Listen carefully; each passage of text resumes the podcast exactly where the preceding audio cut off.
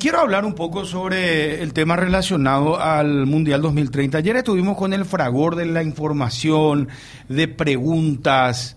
Eh, esto continúa, ¿verdad? Eh, son muchas todavía las preguntas que se están haciendo y es algo natural, es algo normal que haya preguntas. A mí me parece que eso es muy bueno y celebro que haya preguntas, porque a medida que hay preguntas hay claridad con respecto a la organización del, del Mundial 2030 y que vamos a ser sede de un partido, del partido inaugural.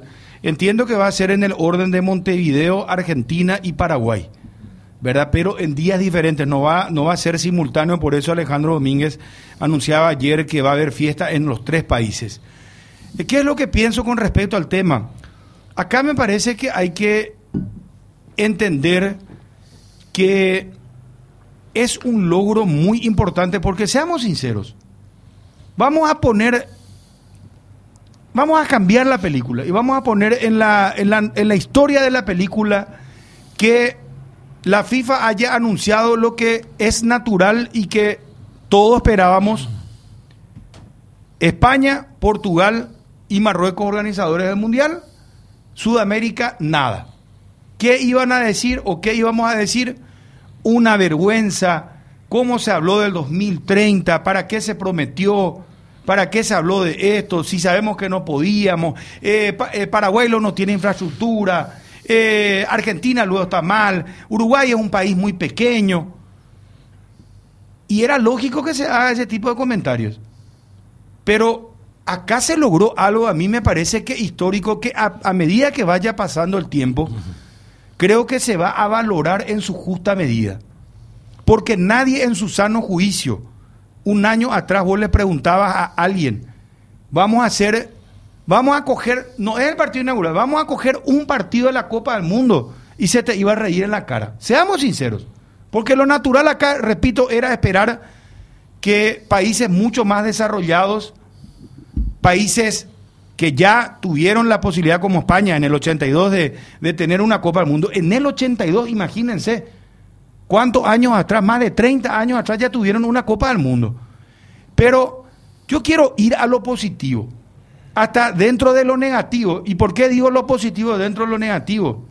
Porque nuestro país va a estar en el foco, en el centro, va a estar en la investigación de los periodistas, de gente que vive en otro país y no sabe, la, no tiene la más pálida idea de quién es Paraguay o qué es Paraguay, y te confunden hasta con Uruguay.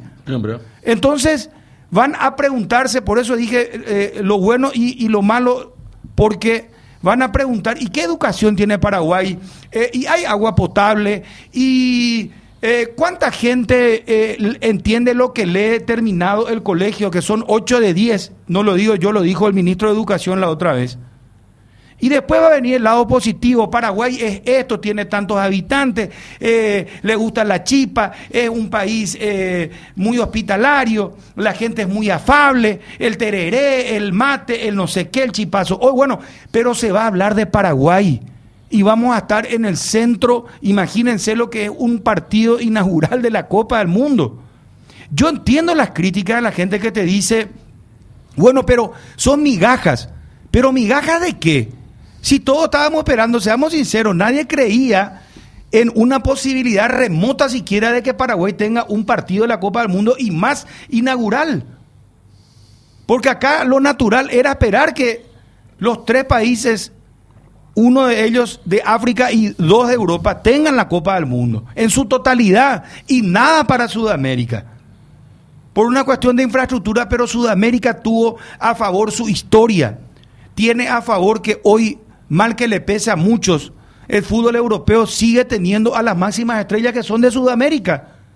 Y Argentina es la última campeona del mundo. Y Messi es el mejor jugador del mundo. Y acá hubo una gestión que lo vamos a tener que reconocer, que fue una gestión de Alejandro Domínguez, presidente de la Conmebol. Yo no sé cómo hizo políticamente, no sé qué, qué movió, qué, qué tuvo que hacer. Yo desconozco estas situaciones, pero el logro lo vamos a dimensionar y ojalá que sigamos vivos muchos de los que estamos hoy, porque realmente esto se va a convertir en un legado. Para el fútbol paraguayo. Es mi humilde opinión. Yo abro, abro la mesa y quiero que cada uno, eh, como siempre lo hace acá, opine libremente. Porque en el 2030, ahora estamos diciendo 2023, ah, no, pero esto, pero, y tenemos la calle, y tenemos el estadio, y bueno, pero para eso tenemos que prepararnos. Yo no tengo ninguna duda que a lo mejor va a ser solamente un hermoseamiento o va, se va a hacer como corresponde el tema del aeropuerto a, la cancha. Ojalá me equivoque y ojalá que esto sirva para hincarle a nuestra, a nuestra clase política para que pueda hacer cosas que hace mucho tiempo no lo hace obligado por el tema del mundial. Y ha pasado en otros países que, producto del deporte, tuvieron que hacer un desarrollo a nivel país. Y no me voy a ir muy lejos. Coste que Sudáfrica es un país que si ustedes conocen la capital, y acá lo pueden hablar Dani Federico con mayor propiedad porque estuvieron ahí. Sudáfrica tuvo que adaptarse y hacer crecimiento y hay países que ya de hecho eh, tienen un crecimiento mucho mayor, ni en comparación a nosotros, Alemania está entre las cinco potencias mundiales. Y cuando tuvo que hacer los Juegos Olímpicos y tuvo que hacer eh, escenarios, tuvo que hacer eh, calles nuevas, tuvo que hacer. O sea, estamos hablando de que conlleva esto un gasto, lógicamente, pero también conlleva marca país, conlleva gente que va a venir a utilizar nuestra hotelería va a venir a, conocer el país, se va a hablar de nuestro país y se va a quedar, o sea, esto pues no se va a construir en Córdoba, República Argentina, esto se va a construir acá en Paraguay. Después tampoco se puede desconocer que la FIFA tuvo un acercamiento desde hace mucho tiempo, porque yo no recuerdo que el presidente de la FIFA venga, por ejemplo, a la elección o reelección, no sé, de un presidente de la Asociación Paraguaya de Fútbol que fue hace poco con Robert Harrison. O sea, evidentemente acá la FIFA lo tuvo en cuenta a Paraguay por algo. Y vuelvo a insistir, cuando lo deja, lo deja fuera a Chile, por ejemplo, eh, no está Brasil, porque a Brasil no lo escuchamos todavía. Y Brasil es una superpotencia por encima de Argentina inclusive, y ya organizaron un mundial. Entonces, veamos lo positivo y lo bueno de esta historia. Y después vamos a mirar, claro que lo negativo también.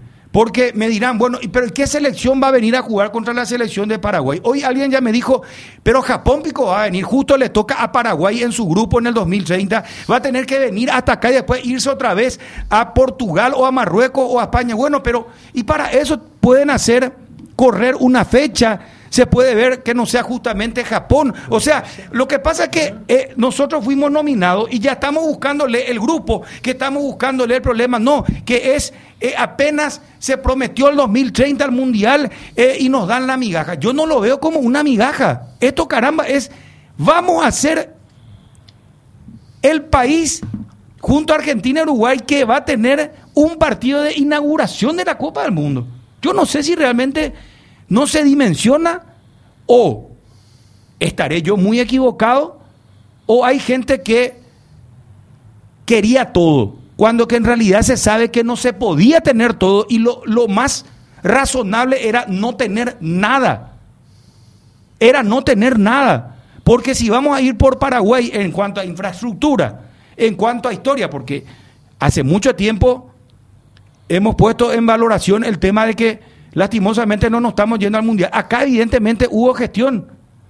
Acá la FIFA se jugó por Paraguay y hay mucha gente que está criticando a nivel de otros países. Chile, por ejemplo, vuelvo a insistir, pega eh, el grito al cielo. Pero Chile fue el cuarto país que se unió realmente a, a, esta aventura que arrancó con Argentina y Uruguay, que son los verdaderos poseedores de la historia, entre comillas, porque ahí arrancó todo el tema de Uruguay y lo de Argentina de 1930, eh, la raíz del fútbol. Ahora, después vamos a ver las formas, después vamos a ver cómo se va a construir, dónde se va a construir, cuánto se va a gastar, se le va a controlar al Estado, porque no me vengan ahora con la historia que Gracias al fútbol, eh, la clase política va a robar. Si la clase política roba de día, de noche, de, madrugada, en pandemia, eh, cuando se haga un estadio, no se haga un estadio, cuando se rompe un caño, cuando te cobra, todo es robo, lamentablemente. O sea, no me vengan con la excusa que ahora, gracias a que se pueda construir un estadio, la gente pegue el grito al cielo. Yo realmente celebro, celebro la gestión que se ha hecho. Y yo todavía no puedo creer, no se me cae la ficha que nosotros vamos a estar en el 2030, en la imagen, en la televisión, en la imagen satelital de todo el mundo, vamos a estar. Yo no sé cuál va a ser el partido, no me interesa. A mí lo que me interesa es que vamos a estar, vamos a estar como país. Paraguay va a ser. Y después vamos a ver si le invitamos al Papa, si va a venir Japón, eh, eh, si el, estadio se va a construir, eh, no sé, en Ñunguazú, acá en, la Chacarita, o va a ser en Chacoí, o, se va, o va a ser la cancha General Díaz, o va a ser Cerro. Vamos a discutir las cosas menores después. Pero vamos a reconocer gestión y vamos a reconocer que nadie se esperaba esto. No era nada, nosotros no íbamos a tener nada, vamos a ser sinceros, ¿para qué vamos a bolearnos? 2030 y nosotros nos reíamos, incluyéndome yo, como periodista me reía y decía, yo, ¿para qué hacen esta gestión? ¿Para qué estos tipos lanzan el 2030, le usan a Messi a Suárez? Yo pensaba en ese momento así, le soy muy sincero, hasta que ayer se hace el anuncio. ¿Y qué es peor? es quedarse sin nada para que después los mismos críticos que no les gusta mucho nada, y entiendo, eh, estamos en democracia y cada uno tiene que opinar y decir lo que quiera, y van a decir, nos mintieron, el 2030 nunca asistió, nada nos dieron, y los poderosos de siempre, España, Portugal y Marruecos se quedaron con todo, y nosotros acá, el pobre fútbol sudamericano, y más este país, el Paraguay, luego qué iba a ser sede de nada. Y ocurre que ahora que se va a hacer el partido inaugural, igual hay gente que dice, ah, nos dieron migaja. Lo siento mucho, porque tengo amigos que me envían mensajes y me llenan el mensaje algunos con todas las noticias negativas posibles y del mismo artículo y del mismo periodista sobre el tema relacionado a el Mundial 2030. Extrañamente vienen de Uruguay y algunos de acá de Paraguay. Pero no importa, e-, es juego libre. Yo simplemente digo que lo que me interesa es Paraguay y yo me siento orgulloso como paraguayo y no tengo nada que ver porque no, no di un gramo de arena para que este mundial sea acá y en un partido inaugural. Es más, desconfiaba. Yo dije, esto es un chiste. Esto están utilizando políticamente. Y, oh sorpresa, porque esto lo anunció la FIFA, no es que vino a decir solamente Alejandro Domínguez, no es que dijo solamente Harrison y nos quedamos con la palabra de Tapi y nos quedamos con las palabras del presidente de la Asociación Uruguaya de Fútbol. El propio Infantino después ratificó esta situación para que no haya dudas con respecto al tema.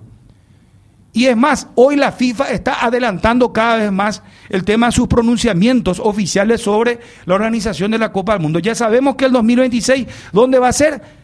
Eh, eh, México, Estados Unidos y Canadá. Que en el 2030 vamos a tener el Mundial, que ya sabemos, España, Portugal y Marruecos. Paraguay, Argentina, Uruguay. Y que en el 2034 la, la, corriente es que sea eh, en el Oriente. En Arabia Saudita. En Arabia Saudita. Entonces ya la, la FIFA también se va adelantando después de las de las de los chanchullos que hubo con respecto a, las famosas elecciones que iban a los congresos. Yo prefiero esto, que se adelante la FIFA y diga, en el 2030-34, esto, esta es la tendencia y esto van a ser los países organizadores para que después no se vayan en el 2000 tanto a hacer los famosos congresos, aparecen los lobistas y terminan Ustedes saben cómo, con, el caso FIFA ahí donde en el baño tenían que irse a decirle, che, vos tenés que votar por fulano de tal y porque este es nuestro dinero, esto es acá y así. Yo prefiero que la FIFA se maneje de esta manera, que con mucha antelación vaya diciendo, estos son los países y que no se hagan estos congresos para que terminen siendo congresos lobistas y que terminen siendo congresos pagados, sobornados